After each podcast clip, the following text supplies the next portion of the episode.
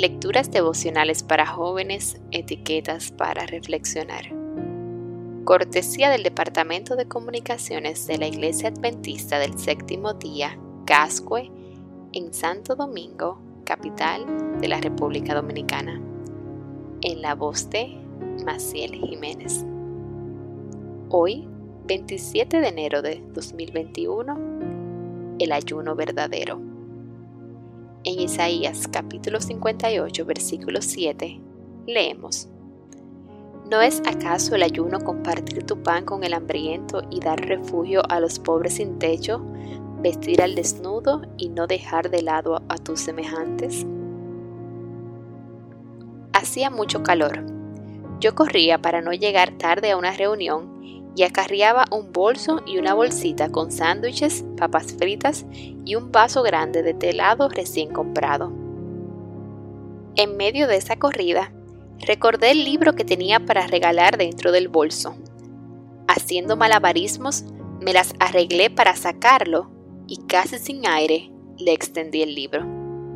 Por su aspecto, me di cuenta de que estaba bastante perdido y que probablemente no era la mejor idea pero sí definitivamente la más arriesgada, acercarme tan espontáneamente a hablar con él.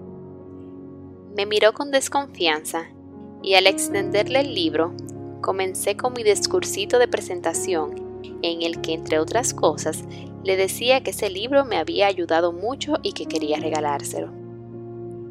Me sorprendió un poco que lo rechazara tan fríamente. Intenté explicarle que era un regalo y que no tenía que pagarme nada, pero él no quitaba la vista de la bolsa de comida, y con una mirada y una frase que nunca voy a olvidar, me preguntó si tenía algo para comer o tomar.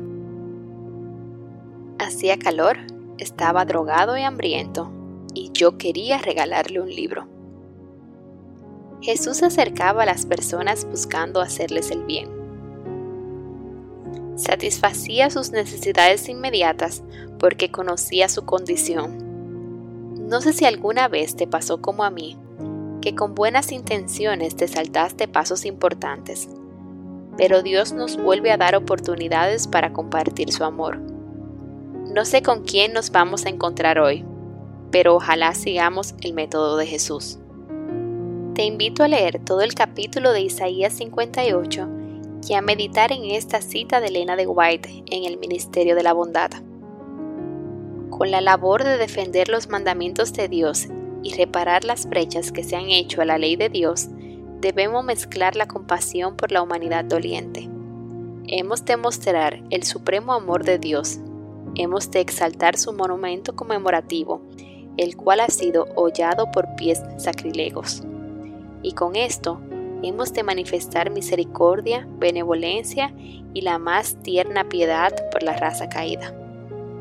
El amor revelado hacia la humanidad doliente da significado y poder a la verdad. Páginas 35 y 36.